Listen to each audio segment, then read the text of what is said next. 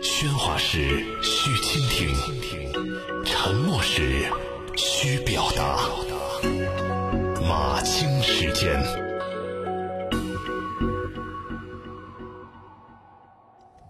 马清时间交流观点。大家好，我是马清。昨天水清发动机的事儿可以说是刷屏了，各个媒体都在做各方的分析和评论。昨天早上呢，我在节目当中就讲过这个事情。昨天我说的是，呃，如果用水就可以来发动汽车，而不需要别的能量参与的话，那这。分明就是水变油的活闹剧，要警惕又一个巴铁骗局。二零一六年，巴铁和南洋秦皇岛等五个地市都签署了协议，但后来证明这是一场庞氏骗局，就是拉政府的大旗来进行一场融资诈骗，害得很多人血本无归。那一个巴铁倒下，又一个巴铁在蠢蠢欲动，这大概是因因为有一些地方确实是对于大项目太期待了，对新技术落户太期待了，对迅速获利太期待了。那背后呢，就是急功近利的超近道思维。说真的啊，水变油这样的神话，我爱我家里葛优是有一个非常经典的演绎。这个神话难道当地政府负责人会看不懂吗？这也是比较好奇的一件事啊。就准备去投入四十个亿吗？我在想，他们也许不是不懂，还是说太渴望神话，以至于自我麻醉了吧？有意思的是啊，在网友们中间对这个事情，还是有人愿意相信这个神话是真的的。那比如说，就看到有有人就一本正经的去给这个水氢发动机做解释。呃，比如说，在不加油、不充电、只加水的状况下，怎么才能够把水转化成氢气呢？可以用太阳能啊！啊，这说的也对，太阳能来电解水，这是现有的一种技术。说只要在车上装这样的一个太阳能装置。啊，就可以把水分解成了氢和氧，嗯，那就可以做到不不充电只晒太阳就行了。用这种想当然的方式去解释，可能还是物理化学中学的物理化学就没有学好，因为你还要想过一个一个重要的问题，就是能量的消耗和转化率。水能够电解成氢和氧，但是电解水的反应本身是需要能量的，电解水生成氢气的能源转化率却相当的低。现在是有厂商在尝试用太阳能发电来电解水，但是用电能去电解水，再生成氢气，再用氢气来发电，这么一转换，这个能量的损失就非常的大了。不但不节省，还反而会消耗更多的能量。讨论新能源的话，我们必须得考虑到能源的节约使用的问题。如果说你使用的一个新能源反而比过去的能源还要耗能源，那使用它有什么意义呢？呃，还有一种网友的意见说啊，就讨厌说人家是骗局，你凭什么说人家是骗局啊？现在科技如此发展的日新月异，这么快，还有什么是不可能的呢？说不定这就是一个颠覆性的革命理论，只是你现在而不知，还你们现在用这个过去的那套理论来去嘲讽新技术，这只能说明你们的无知啊！这是也是一种看法，这种看法也很正常，因为我们总是好像对于一种革命性的东西啊特别期待，但是呢，要知道能量守恒定律那已经。是经过了无数次证明的了，所有伟大的理论和发明都是大胆设想、小心求证而来的，所以我们不能只想前半句，不要后半句。你不能只是大胆想象，没有小心求证啊。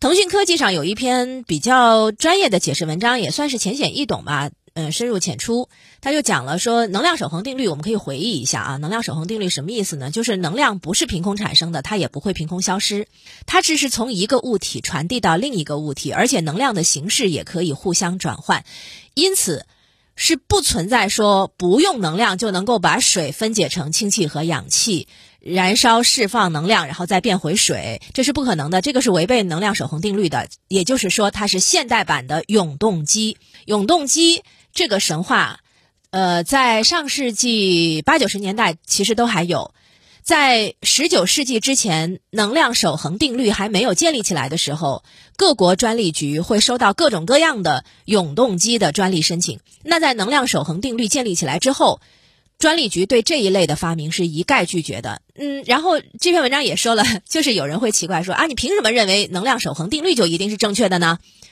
啊，凭什么？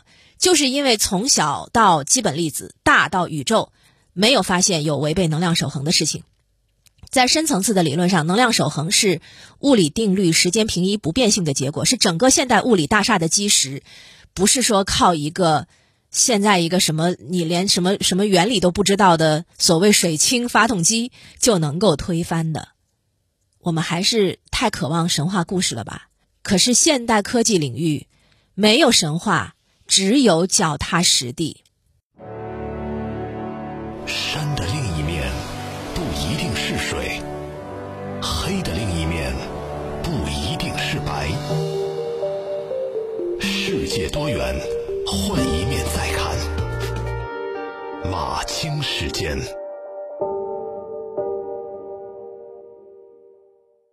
德国、日本等新能源技术发展水平比较高的国家，确实是一直在努力研究氢燃料电池。但是，氢燃料电池方案的普及也面临着不少的难题。氢燃料电池密度小，单位体积大，无论是储存还是运输，必须使用能强力压缩氢气体积的加压设备，全程要使用特制的耐高压钢瓶。那这样一来的话，用氢燃料来开车。就太贵了，太不划算了。当然，更关键的还有技术上的难题，就是把复杂的氢气制造以及液化装置直接集成在汽车的车身里，目前还有点天方夜谭。即便如此，车载液态氢如何储存才能够保证能量充足又安全呢？即便真的能够实现车载液态氢，它还有一个要要有一个把现在的这个加油站变成加氢站的过程。还有一个另外一个有趣的问题，就是庞青年和南洋政府都出面解释，说这是媒体报道的错啊，说你们没有理解我们的这个东西。呃，是媒体报道的错吗？我们可以来回忆一下《南洋日报》当初在头版刊发的消息是怎么说的。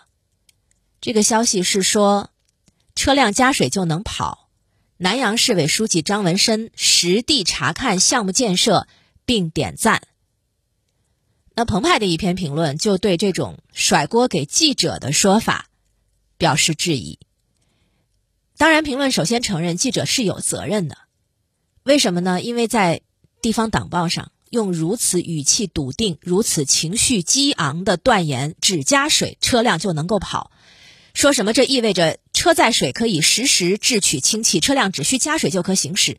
那是非常不慎重、不严谨的。就算是你想介绍一个新的技术，也应该遵循基本的常识。你得把它那个原理搞清楚，你不能犯常识性错误，不能不带脑子、人云亦云。那到头来，一旦事情起了变化，最先被甩出来的就是记者。但是，完全是记者的责任吗？评论认为这是有欠公平公正的，因为这个报道写的不是科技新闻，报道写的是当地的市委书记和市长的活动新闻。讲的是五月二十二号上午，市委书记张文深到氢能源汽车项目现场办公的新闻。所以，这个报道在报道市委书记活动的时候提及了这个项目是车辆加水就能跑，它不是一个自行挖掘科技新闻的报道。一般来说，这样的报道肯定是要经过层层把关、领导审阅的。记者有多少的主动性，能负多大的责任，真不好讲。事实上，市委书记去企业调研也好，现场办公也好，事先肯定是有沟通的，不会贸贸然什么都不知道的情况下就跑到那儿去了。这也说明，至少在如何向社会传递这个新能源的问题上，政府和企业应该是通过气的。在这样的情况下，还把责任推给记者，未免不太厚道吧？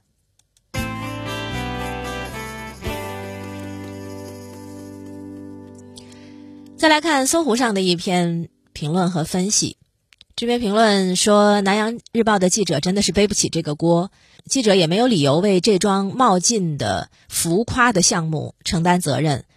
南阳这件事为什么发酵呢？离不开两个原因，一个是对氢燃料汽车的过度宣传，在那些源远流长的骗术当中虚构一种先进的技术，然后试图游说财政补贴，再套现离场，这个是不鲜见的。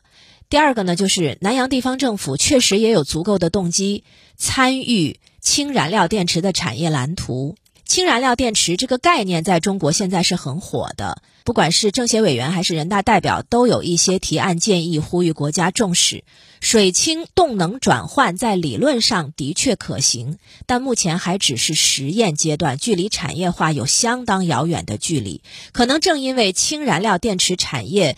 确实是处在一个政策呼吁和技术空白状态，才导致了公众对它的模糊认知。